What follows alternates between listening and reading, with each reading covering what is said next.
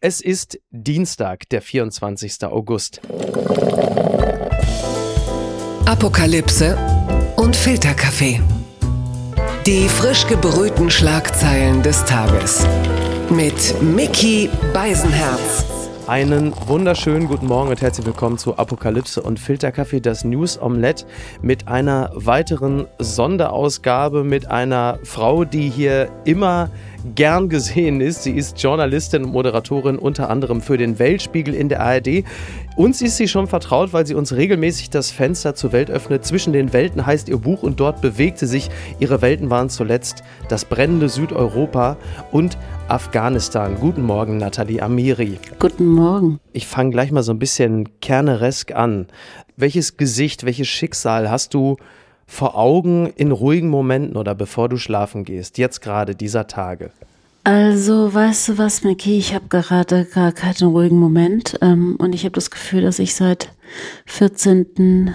August nicht mehr geschlafen habe, weil ich nur noch Schicksale vor meinen Augen habe und irgendwie die Welt so ein bisschen über mir zusammenbricht, weil ich das Gefühl habe, es ist gar nichts mehr gut ähm, und es ist einfach alles nur noch tragisch. Und ich bekomme so unglaublich viele Nachrichten aus Afghanistan, weil ich in den Medien nun mal ähm, in letzter Zeit aufgetreten bin als ähm, jemand, der Kontakt hat zu Afghanen, ja. der versucht, Afghanen auf Flüge zu bekommen. Und man fühlt sich fast machtlos, weil man Tausende retten müsste und es vielleicht schafft, zwei, drei zu retten. Und ähm, dadurch fühlst du dich ohnmächtig und es frustriert dich und du sprichst mit so vielen Behörden und so vielen Ministerien und ähm, alle sind euphorisch und versprechen dir was. Ja. Sind sie euphorisch? Sie sind wirklich euphorisch. Wer ist euphorisch? Von NATO, Auswärtigem Amt, Innenministerium, französische Botschaft. Also wirklich, ich hatte sämtliche Menschen am Telefon und alle sind euphorisch und dann erlebst du diese Kurve, dass sie merken, sie kommen nicht weiter, ja. weil sich die Evakuierung sehr viel schwieriger darstellt, als sie sich das vorgestellt haben in der Realität. Und dann hörst du nichts mehr von ihnen. Und dann habe ich nur noch die Frauen am anderen Ende der Leitung, die mir verzweifelte Nachrichten schicken und sagen, Nathalie, du hast uns doch gesagt, die holen uns raus. Hm. Und du hast keine Antwort mehr, weil du keine Antwort auf der anderen Seite bekommst. Und du bist ja auch nicht Gott. Und das frustriert unglaublich. Du bist ja eigentlich in erster Linie in Anführungsstrichen nur Journalistin. Eben. Du bist da, um zu reportieren. Hast du manchmal das Gefühl, du bist auch ein bisschen zu weit gegangen? Bist du weitergegangen, als du das eigentlich persönlich verpacken kannst? Ich denke, hinter jedem Journalisten steht ein Mensch. Und also ich denke, dass Journalismus und Journalisten schon auch betroffen sein sollten, ja. Also wir sind keine Roboter, wir sind Menschen dahinter. Und wenn ich in dem Moment helfen möchte, weil ich mich nicht machtlos fühlen möchte und weil ich Frauen da sehe, die für Menschenrechte eingestanden sind in all den letzten Jahren für demokratische Werte, für äh, Meinungsfreiheit, für Gleichberechtigung, die dafür gekämpft haben, gefühlt an unserer Seite und die jetzt gefühlt alleine gelassen werden, kann ich nicht nur neutraler Berichterstatter sein. Hm. Ich muss da meine menschliche Seite zeigen. Ich muss, ich muss aufgrund meiner europäischen demokratischen Überzeugungen jetzt mein Maximum tun, um diesen Menschen beiseite zu stehen und ihnen eine Möglichkeit geben, noch Freiheit zu erlangen, bevor die Taliban sie erreichen. Und wenn du so nah dabei bist und wenn du so viele Sprachnachrichten bekommst, und ich meine, ich spreche Farsi und Dari und ja. bekomme das eins zu eins in der Muttersprache übermittelt, dann kannst du dich nicht abschotten und sagen, nee, ich mache jetzt neutrale Berichterstattung. Natürlich, ähm, wenn ich jetzt am Sonntag den Weltspiegel moderiere ja. ähm, oder moderiert habe und wir da Berichte und einen Schwerpunkt haben zu Afghanistan, natürlich bin ich da neutral und versuche auf jeden Fall mh, hm, journalistisch korrekt sein. Aber was ist denn in den Minuten dazwischen, wenn mich die Menschen anrufen? Da bin ich nun mal Mensch und versuche alles in Bewegung zu setzen, damit diese Frauen gerettet werden. Wenn man mir das vorwerfen würde, dann würde ich eher diejenigen in Frage stellen, die mir das vorwerfen. Wie sind deine Verbindungen Richtung Afghanistan zustande gekommen? Wie hast du so, so enge Kontakte geknüpft? Ähm, ich war mehrere Male in Afghanistan und ich schreibe jetzt gerade ein Buch ähm, über Afghanistan. Du hast ja schon mein erstes Buch erwähnt, mhm. das über den Iran ging. Und ich habe ähm, mit dem Aufbauverlag eben ähm, vereinbart, dass ich ein neues Buch schreibe und das geht über Afghanistan. Und ich habe ähm, ein Visum in meinem Pass und ich wollte eigentlich letzten Sonntag nach Kabul fliegen. Ja. Und ich habe es auch unterschätzt. Ähm, ich dachte, dass ich noch Zeit hätte, ähm, durchs Land zu reisen und ähm, noch mit den Menschen so weit wie möglich zu sprechen. Dachtest du das letzten Sonntag auch noch? Also vorletzten Sonntag? Nee, dann war es klar. Also letzten Sonntag. Aber, aber in meiner Planung, weißt du, ich ja. habe mir im Juni das Visum geholt und ja. ich habe das Ticket organisiert und ähm, ich dachte, ich kommen dann auch locker durchs Land. Und klar wird's gefährlicher, weil die Taliban immer mehr mhm. Oberhand gewinnen, aber ich komme dann noch weitestgehend so durchs Land mit den nötigen Connections und mit den nötigen Stringen. Und dass es dann so schnell ging, ähm, da, davon war ich auch überrascht, davon waren auch selbst die Afghanen überrascht. Und ich meine, weltweit war man überrascht, ich meine, sonst würde ja dieser Abzug auch nicht so dermaßen chaotisch laufen, wobei ich natürlich auch ähm, den Amerikanern und auch den Europäern einen Vorwurf mache, weil man hätte sich darauf vorbereiten können. Ja. Man hätte durchaus Evakuierungslisten im Vorfeld vorbereiten können. Man hätte durchaus sich darauf einstellen können, wenn man die Lage realistisch eingeschätzt hätte, dass die Taliban nie weg waren, dass man im Grunde genommen keine Loyalität des Militärs, der Polizeibehörden zum korrupten Staat, zu der korrupten Regierung hin ähm, schon immer gesehen hat oder hätte sehen müssen.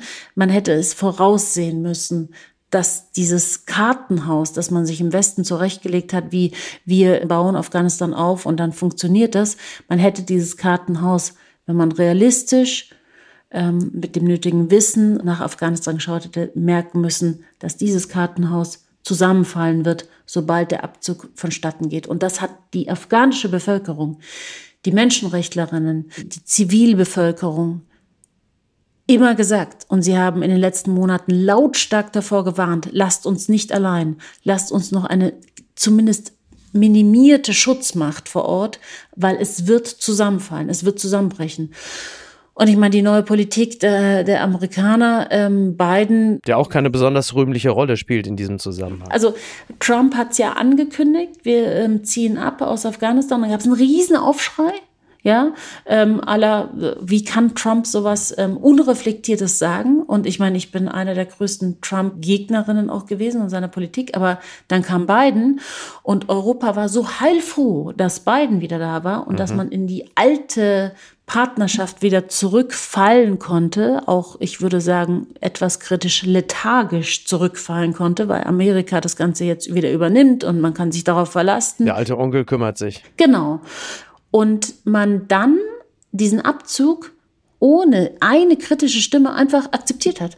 Biden sagt es und ja klar, die NATO und also man hat sich ja quasi überboten in wer ist schneller draußen. Ja, ja. NATO, Bundeswehr, so sofort alle, ja ja klar, wir sind draußen, wir sind draußen. Wenn der große Bruder es sagt, dann weil man sich selber dann auch halt einfach nicht für mächtig genug hält, selber eine Entscheidung zu fällen. Genau und weißt du, Micky, also in den letzten Jahren habe ich ganz oft darüber nachgedacht, Wieso können wir nicht eine emanzipierte, selbstständige europäische Politik führen? Ja. Die Amerikaner lassen uns jetzt am Flughafen in Kabul im Stich, weil wir haben nicht die Möglichkeit, unsere Ortskräfte, unsere Menschen rauszubringen, weil die Amerikaner dort die Tore zumachen. Kannst du uns kurz mal die Situation, die aktuelle Situation, wie sieht es eigentlich gerade dort aus? Kannst du uns das beschreiben?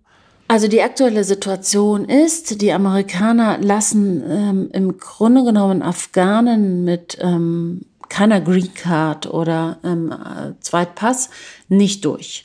Und ich habe ja jetzt äh, mehrere Frauen in den letzten Tagen zum Flughafen und über die ganzen Gates, Nordgate, AB Gate und so weiter begleitet und sie kamen nicht rein. Das große Problem war, da stehen vielleicht Flugzeuge, die evakuieren, aber du kommst nicht vorbei. Also einmal nicht, weil inzwischen die Taliban sich aufgebaut haben vor dem Nordgate, also dem Hauptgate, das zur Evakuierungsbase der Amerikaner führt und nur über die kommst du raus, diesen militärischen Bereich.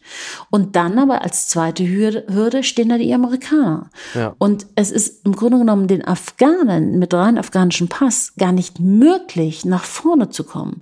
Und da habe ich schon vor Tagen gesagt, es kann doch nicht sein, dass die Bundesregierung das nicht einfordert von den Amerikanern, dass man unsere Ortskräfte, unsere Menschen, die, die, die für uns, für unsere Menschenrechte hier den Kopf hingehalten haben die letzten Jahre und wussten, mit was es für eine Gefahr verbunden ist, dass wir die jetzt nicht rauskriegen, weil die Amerikaner da blockieren. Okay. Und ich kenne so viele Menschen, die da jetzt am Gate stehen, ihr Leben riskieren, weil die Taliban ja die Menschen an der Ausreise hindern. Und ich habe selber Sahar begleitet. Sahar, das ist eine Freundin von dir, die hast du begleitet. Man kann das auch sehen bei, bei Twitter und bei Instagram hast du das ein wenig dokumentiert. Genau.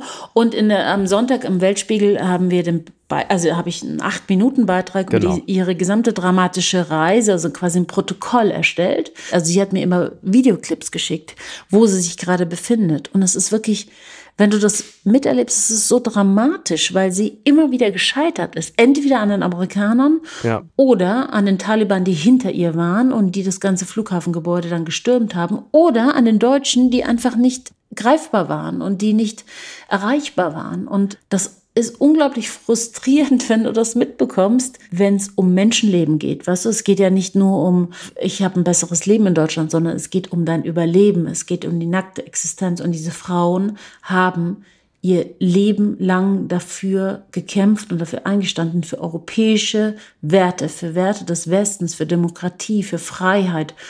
Und dass wir die jetzt alleine lassen und dass die sich jetzt verraten fühlen, ist für mich als Journalistin, die die Welt beobachtet und transportieren möchte, was in der Welt ähm, vor sich geht, erschütternd. Es sind ja wirklich große bürokratische Hürden aufgebaut worden für die sogenannten Ortskräfte und deren Angehörige. Kann man hier noch von einer Überbürokratisierung sprechen oder ist das schon unterlassene Hilfeleistung, was wir da erleben? Also hast du die Pressekonferenz von Seehofer vor ein paar Tagen mitbekommen und dann hat sein Staatssekretär, ich habe immer das Gefühl, dass diese Pressekonferenzen eher in Beschwichtigung der AfD-Wähler gehen, als in wirkliche. Reden wir über 2015, darf sich nicht wiederholen? Ja. ja. Ich habe das Gefühl, dass die Mehrheit der Deutschen sagen, wir müssen jetzt unseren afghanischen ähm, Freunden zur Seite stehen. Das ist so das Gefühl, was ich äh, vermittelt bekomme. Das ist das Gefühl der Stunde, das ist der Trend, ja. Wenn du die Pressekonferenzen hörst, denke ich immer, es ist nur eine Besänftigung der AfD-Wähler,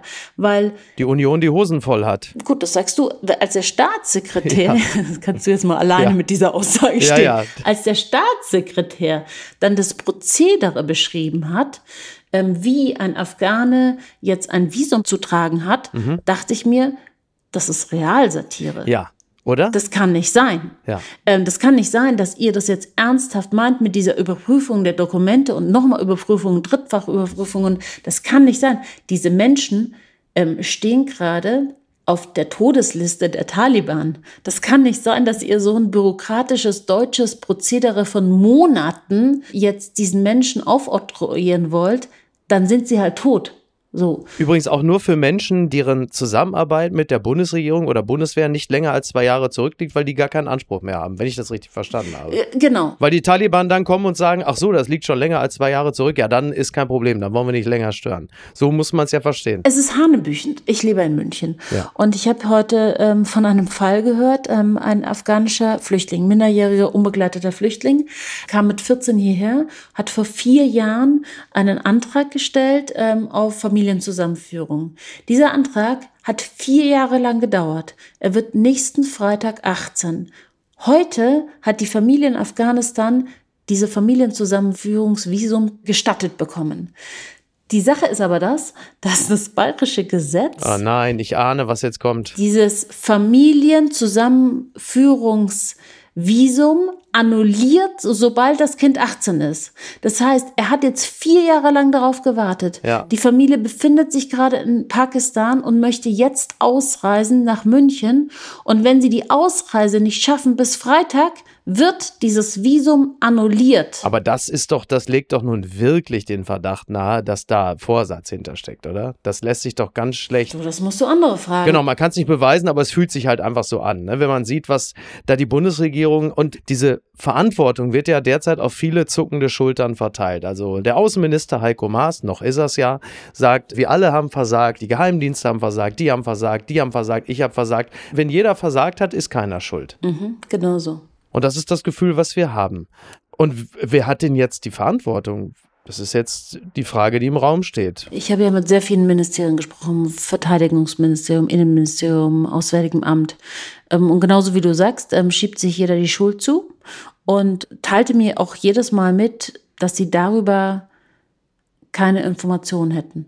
Hm. Und ich frage mich schon, wenn es einen Abzug aus Afghanistan gibt, warum die Ministerien untereinander keine Koordination haben und keine Information über die jeweilige Handlung des anderen Ministeriums haben und warum es nicht einen übergeordneten Krisenstab gibt, in dem das Ganze koordiniert wird und wir dann nicht blamabel aus diesem Afghanistan sowieso gescheiterten Projekt abziehen. Ich habe mit ähm, ehemaligen Bundeswehroffizieren gesprochen und die haben mir gesagt, es ist einfach das Versagen einer gesamten Bundesregierung, das wir jetzt gerade sehen und dass die Bundesrepublik einfach nicht krisenfest sei und dass die Bundesregierung über Jahre lang im Bezug auf Afghanistan versagt hat und dass einfach Berichte, die von dort kommen, auch übergebügelt werden und dass die Menschen, die vor Ort sind, wie zum Beispiel auch die deutsche Botschaft, die unter anderem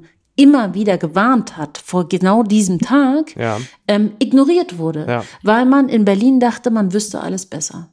Und ich hoffe, dass man daraus lernt. Mhm. Dass man nicht diese Arroganz von Berlin aus in Länder spiegelt, die, die ohne die Expertise den, von den Leuten von dort, ähm, die vor Ort sind, in die Berichte und in die Entscheidungen mit einfließen zu lassen. Das ist ein riesengroßer Fehler. Überhaupt, dass man diese Arroganz hat, auf ein Land zu blicken und zu denken, man hat das kapiert. Ja. Das sehen wir mehr denn je, dass wir es nicht kapiert haben. Genau. Du hast gerade schon darüber gesprochen, dass ähm, Menschenrechtlerinnen beispielsweise und auch andere in Afghanistan hoffen, dass die Schutzmacht der Westen noch ein wenig erhalten bleiben möge. Für andere Stimmen in Afghanistan wiederum gehen die Besatzer. Die Bevölkerung dort in Afghanistan ist ja nun auch keine homogene. Es wird ja offenkundig sehr unterschiedlich wahrgenommen, was da mit der NATO, mit den Amerikanern, auch mit der Bundeswehr äh, geschehen ist, wie sich das anfühlt. Wie sieht es denn in Kabul aus, auch im Vergleich zu den Provinzen? Wie blicken denn die Menschen auf die Taliban? Die werden ja nicht nur mit Angst und Schrecken wahrgenommen. Für manche ist es ja auch eine Art, tja, das korrupte Regime, Ghani ist weg, und äh, die Besatzer auch. Also gibt es da überhaupt ein allgemeines Stimmungsbild? Kann man das überhaupt in irgendeiner Form auf ein Bild runterbrechen? Geht das? Nee, ich würde schon sagen, dass die NATO an den falschen Stellschrauben gedreht hat. Ja. In einem westlichen Verständnis hat man äh, gedacht, dass man jetzt die Ausbildung und die Ausrüstung optimiert und dabei ausgeblendet, dass einfach die zentrale Frage auch eine politische Loyalität ist, an der das Ganze jetzt gerade gescheitert ist, auf die man sich aber fokussiert hat, dass die funktioniert. Hm. Doch eine politische Loyalität funktioniert nicht, wenn eine afghanische Regierung vom Beginn an korrupt war. Jeder Afghane weiß, wie korrupt die Regierung Karzai und Ghani war. Und wie reich das Umfeld dieser Regierungen geworden ist ja. und jetzt in Penthäusern in Dubai lebt mit Milliarden Gewinnen und selbst Ghani jetzt ausgereist ähm, sein soll mit Helikoptern voll Geld. Also er wollte doch ein Blutvergießen verhindern, hat ja, er gesagt. Ja, mit Geld im Helikopter. Also ähm, und das war der Bevölkerung immer klar. Und ich kenne ähm, sehr, sehr viele Menschen, die mir erzählt haben, die ähm, die letzten Jahre schon immer Geld an die Taliban gezahlt haben, einmal pro Monat, die vor der Kleinstadt schon aufgebaut waren in Kilometer weiter Sicht. Mhm. Also fünf, sechs, sieben, acht Kilometer weiter weg waren die Taliban und man hat ihnen Geld gebracht, Schutzgeld, weil man wusste, dass man sich an dem Tag, an dem die Alliierten, an dem die internationalen Kräfte gehen, nicht mehr auf das eigene Militär, auf die eigene Polizei verlassen kann, weil es zusammenfallen wird und zusammenbrechen wird wie ein Kartenhaus. Und die Bevölkerung wusste es. Ich frage mich, warum es unsere politischen Analysten, Beobachter und Regierungen nicht wussten. Ja.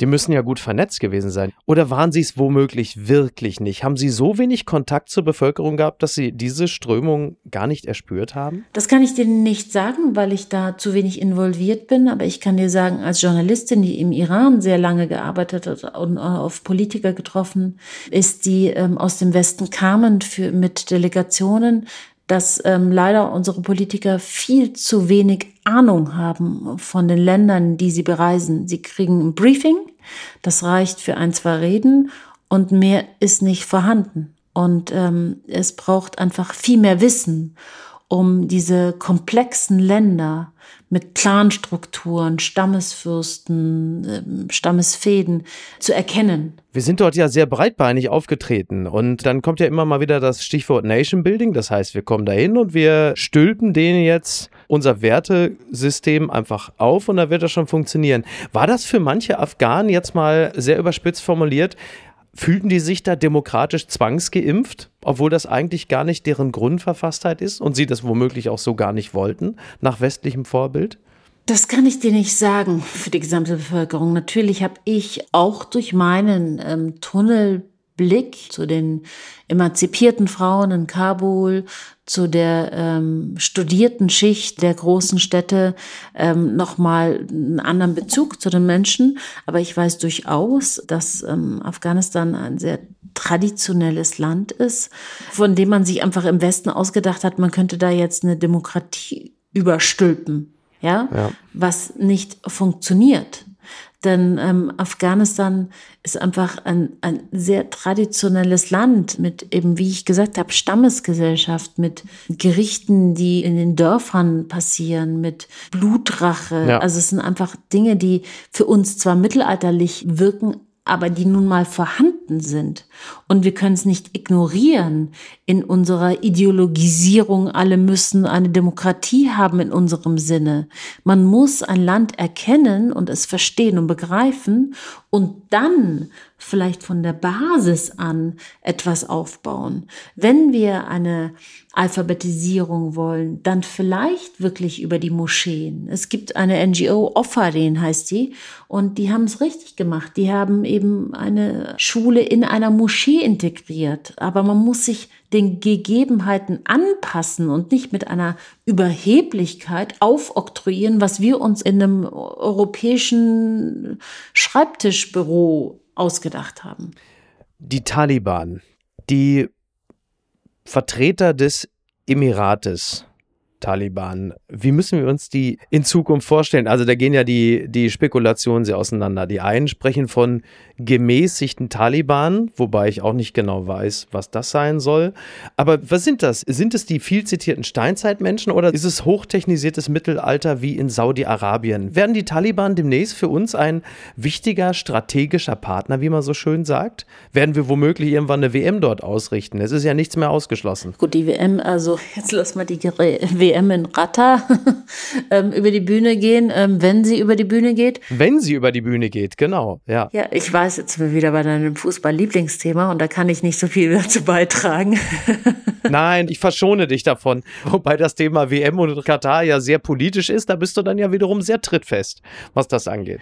Da ähm, werde ich auch demnächst beginnen zu recherchieren und das Ganze so ein bisschen, da können wir uns nochmal treffen zu einem ähm, einzelnen Gespräch. Aber unbedingt. Zurück zu den Taliban und ob dort eine WM stattfindet. Das ist die Frage, wie sich die Taliban in Zukunft aufstehen. Sie geben sich ja jetzt moderat. Ähm, ähm, viele mhm. Frauenrechtlerinnen, Menschenrechtsaktivisten, mit denen ich zu tun habe, äh, sagen, das ist alles nur Show für den Westen, weil sie inzwischen auch begriffen haben, was der Westen hören will. Und sobald der Westen weg ist, werden sie genau in diese Steinzeit verfallen, in der sie in den 90er Jahren schon waren. Also es wird ja auch keiner mehr kommen es ist ja nicht davon auszugehen, wenn die Amerikaner und alle weg sind, dann kommt ja keiner mehr von denen zurück und sagt, Leute, wir haben uns geirrt, wir kommen jetzt nochmal rein. Das läuft ja gar nicht hier. Also es wird ja nicht passieren. Das wird nicht der Fall sein. Das heißt, die Bevölkerung muss mit den Taliban ähm, erstmal auskommen.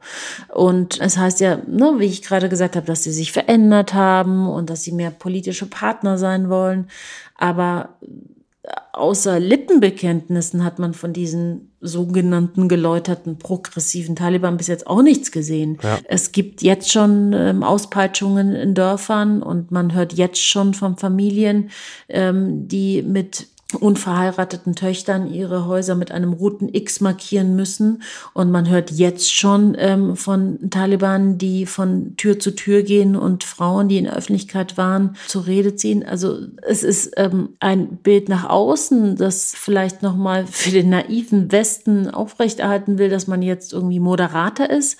Aber nach innen, auch wenn man sich die Rede von ähm, Taliban-Sprecher Sabiullah Mujahid anschaut, wenn er sagt, äh, die Frauen haben ihre Rechte, aber eben im Rahmen der Scharia. Ja, was bedeutet das? Im Rahmen der Scharia, hm. des islamischen Gesetzes, hat man keine Rechte als Frau. Ja. Das bedeutet, man geht wieder zurück in die Steinzeit wie in den 90er Jahren und davor haben eben die Frauen so unglaublich Angst und deswegen versuchen sie ja auch jetzt in diesem kurzen Zeitfenster, solange die Amerikaner da sind und das ist ein kurzes Zeitfenster, weil zum 31.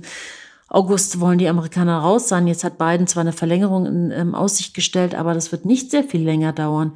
Das Na, heißt, die Taliban haben ja auch schon gesagt, es gibt eine rote Linie, das ist der 31. August und danach wird es eine Reaktion geben. Wie würde die denn aussehen? Das kann ich dir nicht sagen. Ich glaube ehrlich gesagt nicht, dass die Taliban sich jetzt auf die letzten Tage mit den Amerikanern anlegen werden. Aber ähm, dennoch ist es für die Menschen, die im Land versuchen ähm, zu fliehen und die über eine Luftbrücke rauskommen möchten, ein kurzes Zeitfenster, ähm, weil, weil wenn die Amerikaner diesen Schutz nicht mehr geben, wird auch keine europäische Macht, und da sind wir wieder bei der Ursprungsfrage, was wir eigentlich überhaupt alleine sind ohne die Amerikaner, wird keine europäische Macht ähm, diese Kraft haben, gegen die Taliban da noch eine Luftbrücke aufrechterhalten zu können. Insofern haben die Menschen einfach gerade enormen Druck jetzt rauszukommen, was ihnen ähm, enorm erschwert wird durch diese zwei Faktoren, die ich am Anfang genannt habe, dass sie einmal von den Taliban abgehalten werden, in den Flughafen reinzugehen und dann aber auch von den Amerikanern abgehalten werden, in diesen Evakuierungsbereich reinzukommen, wenn sie nicht eine Green Card haben oder einen amerikanischen Pass. Wie steht es um die Berichte, dass es innerhalb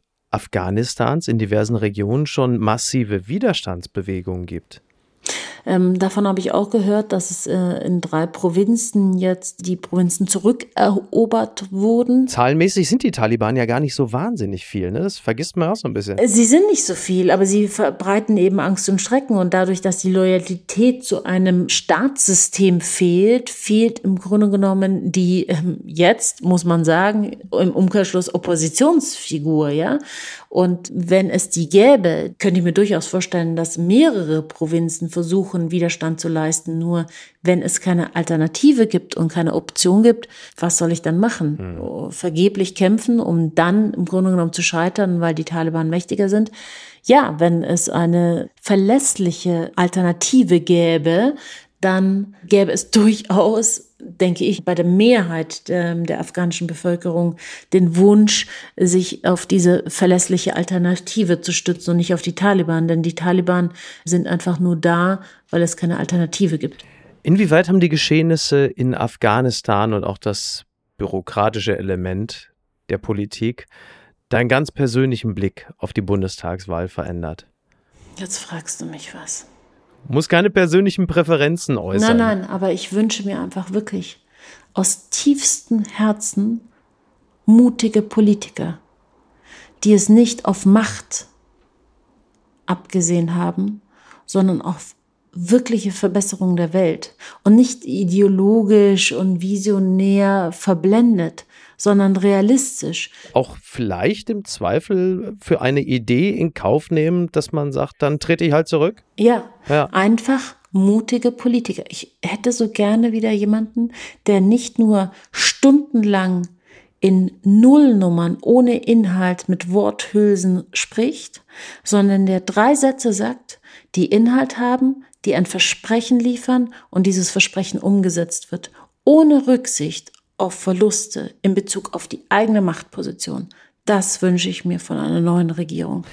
Eine letzte Frage, weil wir das andere Thema heute gar nicht geschafft haben. Dem müssen wir dann, glaube ich, nochmal einen eigenen Sendeplatz einräumen. Aber du warst ja, bevor du dich mit, ah, ja, es ist, du bist aber auch wirklich ein Mensch, der sich an die interessantesten Orte der Welt begibt. An die existenziellen, weißt du? An die existenziellen, so genau. An diesen Orten spürst du, was wir hier in Deutschland haben und das sollte jeder spüren, was wir hier in, für einen Luxus leben. Es mangelt uns an Demut, oder? Das hatten wir, glaube ich, aber auch mal, als wir über den Iran sprach. Ja, ja, ja. Aber es wird auch nicht weniger, dieser Appell. Ja gut, aber es ist ja, also ich meine, man bekommt immer wieder die Bestätigung. Ja. Und ich bin froh dafür, dass ich diese Bestätigung in all diesen Orten der Welt, an denen ich mich bewege, bekomme, weil ich diese Demut Tag für Tag mehr denn je verspüre.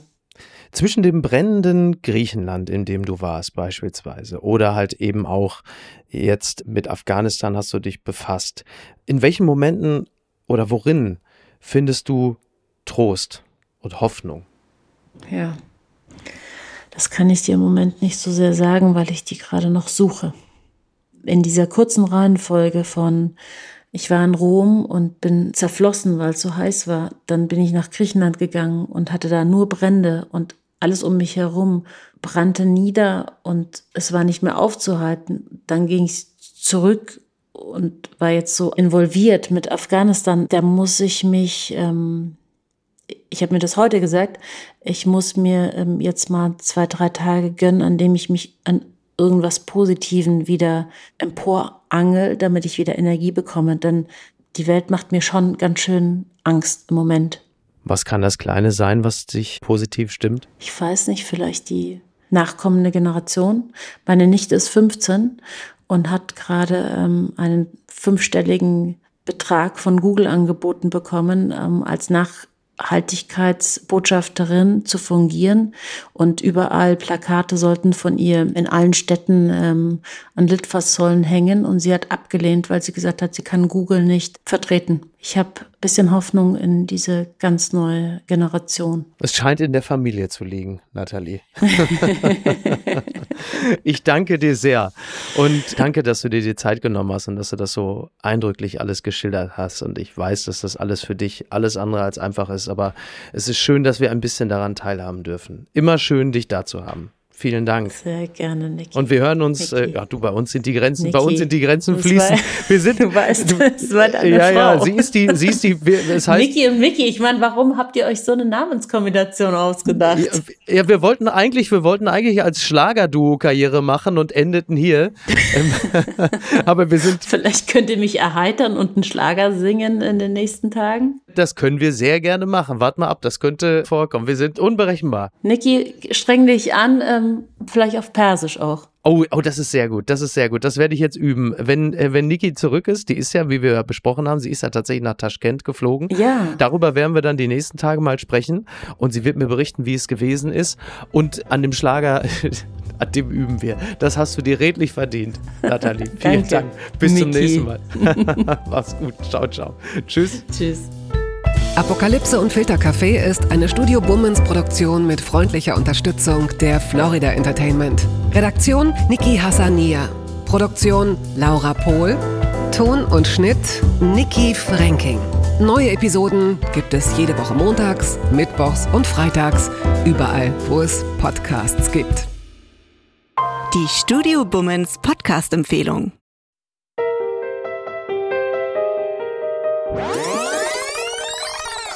Jetzt neu und brandaktuell. Fenster auf Kipp. Die Woche im Faktenkorsett. Keep on pumping the shit. Cause it's shit for the heads. Heinz Strunk im Gespräch mit Heinzer. Wir behandeln die Themen, die wirklich relevant sind. Konstruktiv, Diskursiv. aktuell. Zum Beispiel, was steckt hinter der Aktion Panflöten gegen die Pandemie? Oder Neues von den Wollnies. Silvias geilste Sprüche. Ich drehe am Kabel. Ich könnte liederweise Wandfarbe saufen. Hot Gossip, wie Till Schweiger verzweifelt gegen sein Übergewicht kämpft. Außerdem wertvolle Tipps für ein erfolgreicheres Live-Design. Beispiel, Pessimisten stehen im Regen. Optimisten duschen unter den Wolken. Oder eine schwache Hand gehört gebrochen. Vielleicht wächst sie ja stark wieder zusammen. Einen habe ich noch in Kasso. Sei du selbst, aber sprich nicht drüber. Und, und, und, oder, oder, oder. Bock drauf? Welcome to my castle, because today is Judgment Day and you will get a total package. Fenster auf Kipp. Wir sorgen für Durchzug. Fenster auf Kipp. Die neue Show mit Heinz Strunk und Heinzer. Jeden Freitag, überall wo es Podcasts gibt.